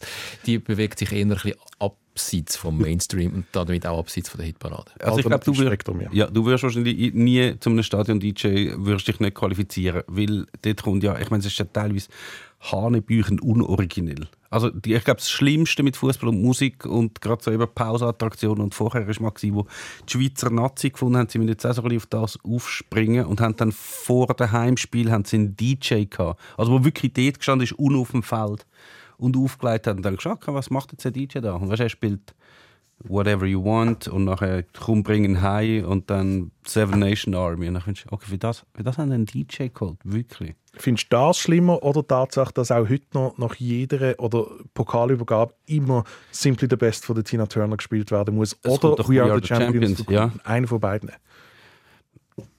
Aber alles, Da das weniger. Pokalübergaben gibt, finde ich das weniger schlimm. Und ich die grossen Pokalübergaben meistens nicht schaue, darum muss man das eigentlich auch noch wurscht. Aber können wir nicht was? Also ich finde so eine Einlaufmusik, wie sie beim FCB jahrelang ähm, gespielt worden ist, nämlich ähm, Antonin Dvorak. Aus der neuen Welt.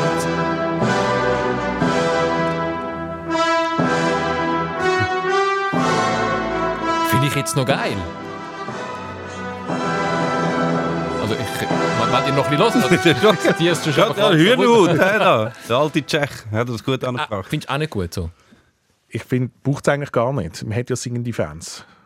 Das ist, ja, das ist ja immer so ein, bisschen, äh, ein Battle, oder, wo man hat. Da sagen, hey, spiel, die Fans wollen ja, hey, spielen möglichst wenig Musik ab, damit man uns gehört singen. Und umgekehrt ist dann so, sind wir ruhig, damit wir können unsere super Musik abspielen Aber das ist wenigstens ein bisschen außergewöhnlich, oder? Ich Also kann gerade sagen, und das pusht ja tatsächlich auch ein bisschen auf. Also ganz lange ist beim FC Basel zum Beispiel ähm, Spirit in the Sky äh, Einlaufmusik gewesen. Keine Ahnung wieso. Und dann ist nicht mal die Originalversion gewesen, die gelaufen ist, sondern eine von einem Teilnehmer von einer britischen Castingshow. Also wirklich schlimmer geht es nicht mehr. Und trotzdem ist der FC Basel mehrere Jahre lang zu dem ähm, Ja. Lied eingelaufen und ist dann auch noch Meister geworden. Vielleicht ist, ja, vielleicht ist ja das auch doch ein bisschen Teil vom Geheimnis. Wir haben mal eine Umfrage gemacht vor langer Zeit im 12. Äh, Das sind jetzt alles nicht mehr aktuelle Ergebnisse. Und dort ist so was habt ihr für Einlaufmusik? Warum habt ihr die? Wer habt ihr die gewählt? Warum ihr die gewählt? Und dort hat es im Fall doch ein paar Clubs gehabt, die gesagt haben, die Spieler dürfen einmal wählen. Was aber auch, also unmöglich eine gute Das kann keine gute Idee Nein, sein. nein, Das also- kann keine gute Idee Das sieht man auch, wie sich das gehört für die sozialen Medien heutzutage. Ähm, ist ja jeder Spieler oder jede Spielerin, die verpflichtet wird, muss dann einen kurzen Fragebogen ausfüllen, wo man meistens auch ähm, den Lieblingssong angeben muss. Und dort bewegt man sich jetzt auch nicht in wahnsinnig spannenden oder in wahnsinnig kreativen Gefilden. Also es zeigt, glaube ich, etwas, dass ganz viele Fußballfans, die sich auch noch für so die Musik vom alternativen Spektrum interessieren, immer noch an dem einen ähm, Tweet festhangeln, wo der Xabi Alonso vor irgendwie zehn Jahren mal einen Bell Sebastian Song oder My Bloody Valentine ist glaube ich auch noch gewesen, hat und alle haben gefunden, was? Wahnsinn, einer von uns, wie ist das nur möglich? Wie soll man sich das nur in der Kabine vorstellen und so? Das ist also Tatsache, dass das auch zehn Jahre später immer noch ähm, in bester Erinnerung bei mir ist, sagt eigentlich alles und ich glaube, der Mehmet Scholl hat ja jahrelang von dem Image können zehren, dass er auch noch Sportfreunde Stiller gelost hat und hat dürfen irgendwie Compilations kompilieren mit Coldplay und Travis und so weiter und alle haben gefunden, Mann, der muss so cool sein, ähm, dass das jetzt der einzige ist, der nicht auch noch Scooter lost oder so. Aber her. was meinst ist dann, man sind ja, sind, die meisten, gerade wenn sie in der Schweiz spielen, sind alles sehr junge Männer. Ist dann, wenn du zwischen Umfrage machen, so nach Musikpräferenzen, wäre es dann bei den Fußballern schlimmer als bei einfach jungen Menschen, jetzt aus deiner Sicht? Deutschrap. Deutschrap, ja. Deutschrap oder Afrobeats. Aber es ist wahrscheinlich bei Fußballern ist einfach so, Es das, ist- was gerade in ist. Es ist wahrscheinlich ja, genau das Gleiche, ja. Eben, und dass man es dann nicht... Dass Plus man, kommt ja noch dazu, dass man ja auch, ich nehme jetzt nochmal, ich bin nicht oft in Fußballkabinen, aber ich glaube, ähm, also es gibt ja die berühmten Kabinen-DJs und so und trotzdem muss man ja irgendwie irgendwo einen gemeinsamen Nenner finden und meistens ist ja der nicht ähm, äh, super alternativ oder so, sondern ähm, da bewegt man sich dann wieder eher in so obersten Spotify-Rankings und so. Oder das stellen, das setzt im Fall auch teilweise einfach die durch, die halt eh schon ein bisschen die Leader sind in der Mannschaft und die bestimmen dann auch, was gelost wird. Oh, der Granit sagt immer, was wir für Musik hören. Ähm, aber du bist jetzt nicht so weit gehen als einer, der von deinem Verein auch ein bisschen verlangt, dass man sich überlegt, welchen Spieler holt man abseits auch ähm, von der Wert von einem Vertritt auf dem Platz. Du wirst jetzt nicht sagen, ähm, da gibt es eine Musikpolizei, wo du darfst einen Spieler nur verpflichten lieber einen FC Basel, wenn er einen guten Musikgeschmack hat. Also ich fände das natürlich wahnsinnig toll und wenn sich jetzt herausstellen würde, dass der Benjamin Cololli ähm, nach all diesen unglücklichen Aussagen, die er getroffen hat, auch noch der grösste ähm, Radiohead-Fan ist, dann ähm, müsste ich die ganze Geschichte nochmal überdenken. Wie hoch schätzt du die Chance, dass er, dass er Radiohead lässt? Ich würde jetzt sagen, eher gering, aber ähm, sicher, nicht, sicher nicht bei 0%. Vielleicht ähm, würde man ihn fragen und er sagt gerade als erstes, ah ja, hm, okay, Computer. So, das ist ein der dein Höhepunkt Lieblingsalbum und so, alle auf Vinyl daheim und so, äh, super. Ja, Nein. die Chance ist sehr hoch. Nein, und man muss auch noch... Er lässt ähm, mehr so ein bisschen Solowerk von Tom York. Nein, und man muss natürlich auch noch ein kleines Kränzchen winden, ähm, den Organisatoren von der Fußballmatch, wo momentan im Joggeli stattfinden, dass es seit einiger Zeit äh, äh, Stadion-DJs hat vor Ort, wo auch definitiv ein bisschen aus dem alternativen Bereich kommen. Gewisse sind sogar schon mal Gast in dieser Sendung gesehen und man merkt also tatsächlich, dass seither nicht wirklich nur die ganze Zeit Narcotic von Liquido läuft. Also ich, Das ist eines der schlimmsten Lieder Der überhaupt. Stadion-DJ vom FC Basel ist, glaube aktuell, ich weiß nicht, ob bei jedem Heimspiel, aber doch regelmäßig der Luki Winiger. Ähm, wobei ich von ihm auch weiss, dass er, glaube nach seinem ersten Einsatz als Stadion-DJ mal die halbe Fankurve gegen sich gehabt hat. Aber dort ist es glaube ich, nur eine Folge von der Lautstärke gewesen. Ah, ist zu laut gewesen. Ja. Ah, das, das klassische DJ-Ding. Ja. Was, es tanzt niemand? Einfach keine Leute! Du musst einfach Leute sein. Also, und noch als letzter Programmpunkt vom heutigen Podcast Fußball und äh, Film. Da habe ich gefragt, gibt's eigentlich, was sind so deine Liebl Lieblingsfußballfilme? Und da sind ja gar nicht mal so viele in den Sinn gekommen. Warum? Also auch das eine Theorie, die wahrscheinlich wissenschaftlich nicht verhebt. Aber als jemand, der Sportfilme sehr gern schaut, ist mir irgendwann mal aufgefallen, umso besser und umso spannender eine Sportart im echten Leben ist, umso unrealistischer ist es, dass man auch noch gute Filme darüber machen kann. Und das Umgekehrte, umso langweiliger Sportart zum Zuschauen ist, umso bessere Filme es gibt. Ich glaube, es ist kein Zufall, dass es extrem viele gute Boxfilme gibt, extrem viele gute äh, äh, Autorennfilme, ähm, während Fußball wirklich also es, es, es haltet sich im Rahmen, sagen wir es mal so. es gibt ein paar, die einigermaßen okay sind, aber meistens ähm, erinnere ich mich zum Beispiel jetzt an ist kein Film, aber eine Serie, Ted Lasso, werden wahrscheinlich viel gesehen haben, wer den Podcast ab und zu hören. Das ist zwar eine Serie, wo es um einen Fußballclub geht, aber der Fußball ist ja nicht wirklich zentral. Und immer in diesen Szenen, ähm, wenn man die Leute selber spielen sieht, merkt man dann auch relativ schnell, es sind jetzt nicht die besten Fußballspieler und sie sind wahrscheinlich besser als Schauspielerinnen und als Schauspieler. Und ich glaube, dort ist schon ein so eine Share, äh, wo, wo recht präsent ist. Das ist, das ist glaube ich, das Schwierigste. Das, also, sobald du natürlich einen Fußballfilm machst, willst du ja auch Fußballfans ansprechen. Und die sind dann ziemlich schnell wird der komplette Film nicht mehr glaubwürdig, wenn die Spielszenen einfach schlecht sind. Und ich glaube, gerade so bei den Beispielen, die du brauchst, wie Box- und Autorennen, das ist wahrscheinlich viel einfacher zum Stellen, oder? Ich hau dir jetzt eins in die Fresse und den Kopf weg und so, und dann sieht es gut aus. Hat sogar- Boxfans, die gerade am Zuhören sind, momentan am Kochen. ja, aber das hat, das hat der Sylvester Stallone können. An ihm haben- können wir es ja schön festmachen. Der hat als Boxer für mich einigermaßen glaubwürdig ausgesehen. Wobei, wahrscheinlich nicht, aber ich schaue auch nie Boxen. Aber es hat okay ausgesehen für mich. Aber er war auch Goalie in Escape to Victory. Und dort hast du gesehen, der Typ kann nichts, rein überhaupt gar, gar nichts. Also, einen Fußballfilm kann man nicht machen mit ihm, einen Boxfilm schon. Gut, der einzige Film, wo man kann zuschauen kann, wie der Sylvester Stallone und der Pelé gegen Nazis gewinnen. Also von der Prämisse her schon eigentlich der Sehr beste Film aller. Zeiten. Vor allem, weil der Pelé ausgewechselt wird und wieder eingewechselt wird, verletzt und er könnte immer noch Und man muss Nazis. fairerweise sagen, von der Statur her ist der Sylvester Stallone schon eher Typ Boxer als Typ Fußballgoalie. Wir könnten jetzt, die böse Zunge könnte sagen, er hat das Gesicht, das aussieht, als hätte er schon im einen oder anderen Boxkampf gesehen. aber warte schnell. Der Team Wiese Der ist ist auch erst- Goalie. Erst später hat er die Statur bekommen, nach, nach seiner Karriere. Nein, aber es gibt schon gute, meistens sind es dann solche, wo der Fußball selber, also wirklich die Spielszenen möglichst wenig sind und oft auch ist so die, wo so die dokumentarischen Elemente sind, sind meistens viel besser. Also Doc-Film gibt es sehr gute. Ich kann gerade sagen, also wenn es Fußball und Film, dann auf der Dokumentarfilmseite. Also da gibt es immer wieder mega, mega coole Sachen, die Ja. passieren, die einem auch Einblick geben in Ligen oder in Spielsituationen, wo man sonst auch als jemand, der sehr oft Fußball konsumiert, irgendwie nie kommt. Und es gibt auch gute, nur noch schnell, es gibt auch sehr gute Mockumentaries. Es gibt eine über, äh, der behauptet, dass 1942 hätte die WM stattfinden in Patagonien. Das ist so die vergessene WM, weil die ist irgendwie untergegangen im Zweiten Weltkrieg und der geht so auf Spurensuche von einer völlig absurde, hanebüchene Geschichte, aber es sind so ganz grosse vom Weltfußball. Erzählen dann so von denen, ja, ja, ich weiß noch, als Kind ich bin ich schauen und so. Absolut fantastisch. Ich weiß nicht, wie der Film heißt. Findet ihr schon? Also Ted Lasso wirst du auch, also ich habe den grossartig, nicht, nicht jede Staffel ist gleich Es grossartig, ist immer wirklich schlechter geworden, muss ja, man sagen. aber ähm, Die Folgen sind auch immer ein bisschen länger geworden. Am Schluss hat man sich einen ganzen Arbeitstag müssen für einen um eine Folge zu schauen und das ist mir ich habe die dritte gewesen. Staffel fast, schon, fast die beste gefunden.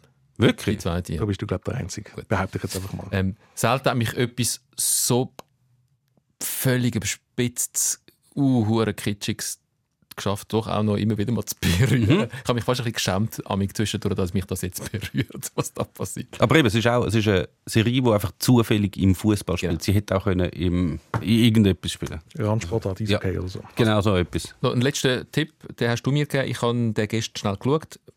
Wirklich schnell. Er geht 17 Minuten. Und ich bin sehr beeindruckt, weil normalerweise, wenn man doch Leute Filme oder Serien empfehlen, bekommt man als erste Antwort zurück, oh, hey, merci für einen Tipp, will ich mir sofort anschauen. Und, dann man fragt man ein schaut Jahr später und man weiß genau, die Person Ja. hat das nie geschaut. Und tatsächlich, ich habe ich habe das dem Tom geschickt und ich habe zuerst schon mal das Gefühl gehabt, ich bin sicher jemand, der da wie der Letzte hinter dem Ofen führen kommt. Das kennen sicher schon alle, aber dass der Tom nicht kennt, habe ich dann das Gefühl halt gehabt, okay, dann ist es, gar nicht. ist es Fall doch ein, ein anständiger Tipp. Und tatsächlich, ähm, 17 Minuten später kommt die Antwort zurück vom Tom, dass du ihn geschaut hast. Grossartig.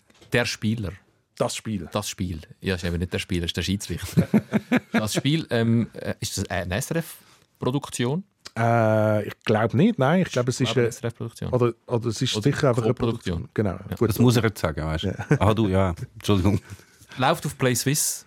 Ähm, äh, der Fedai San.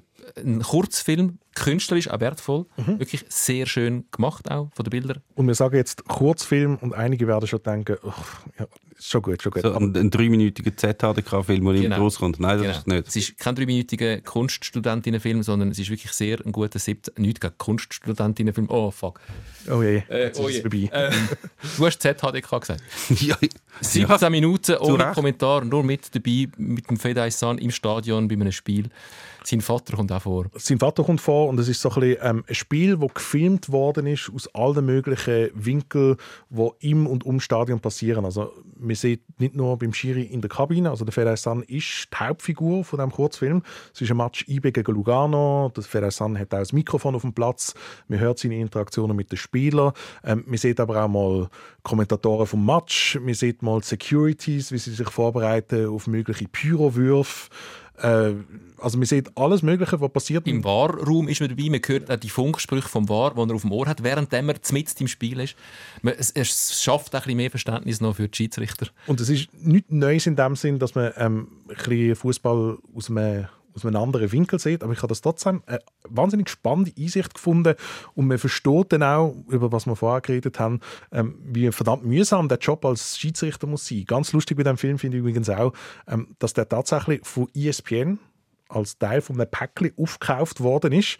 Äh, 15-minütiger Kurzfilm über ein Match IB Lugano, wo jetzt regelmäßig auch auf ESPN, auf dem grössten amerikanischen Sportsender, so ein bisschen als Füllermaterial läuft. Also was um halb vier am Morgen nach die Oder- schönsten Bahnstrecken Deutschlands und Space Night. Oder auch zum Beispiel gerade direkt nach FA Cup Übertragungen Ah, okay. oder so. Ja, gut, das ist Wenn man natürlich cool. Zeit hat, weil ich sehe das immer wieder, wenn so im Internet kurze Reviews auftauchen, wie ESPN played me this and I thought it was really fascinating. Und ich überlege mir dann immer wieder, wie einfach irgendwelche amerikanischen Fußballfans tatsächlich 15-minütige Doku über IB Lugano schauen und das trotzdem irgendwie ähm, faszinierend finden. Also ich finde es sehr, sehr faszinierend. Du hast ja gesagt, Tom, der Film ist auf Play Swiss. Äh, Der Regisseur ähm, ist der Roman Hodl.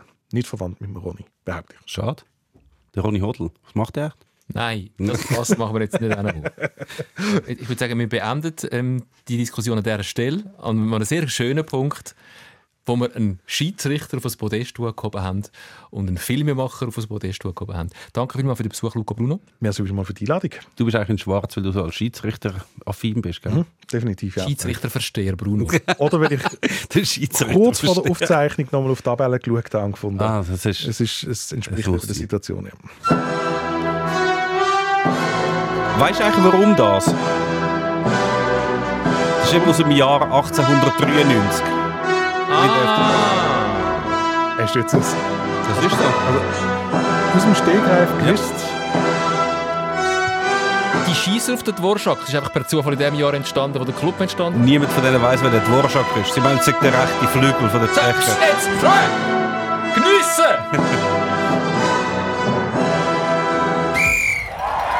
Danke für den Besuch.